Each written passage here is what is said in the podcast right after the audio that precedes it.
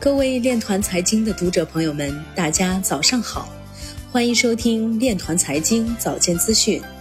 今天是二零二一年四月三号，农历二月二十二。首先，让我们聚焦今日财经。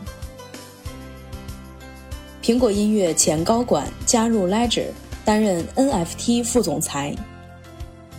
新加坡金管局表示。期待与中国在金融合作中充分利用数字货币项目的经验。云南省发布支持区块链产业发展若干措施，支持区块链企业上市，并加大基金支持力度。邮政银行董事长张金良表示，以数字人民币为纽带，打造城镇社区新生态圈。比特币二零二一年第一季度回报率达到百分之八十一。Filecoin 全网算力首次稳定超过基线标准。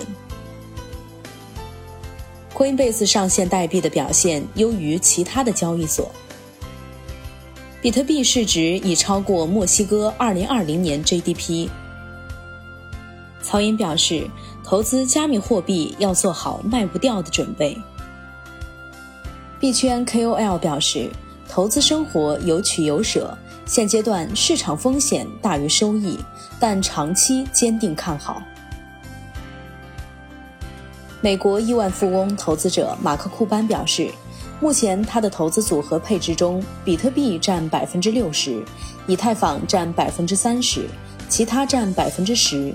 他认为，比特币是一种价值储存手段，且因为算法的稀缺性。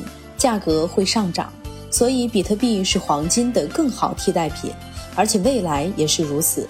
他表示自己持有比特币且不会卖掉。对于以太坊，他表示智能合约的出现改变了一切，它带来了去中心化融资和不可替代代币。以太坊可以适应时代的发展，因为开发者可以迭代和改进它的能力，这更贴合现实，最接近真正的货币。以上就是今天链团财经早间资讯的全部内容，感谢您的收听，我们明天再见。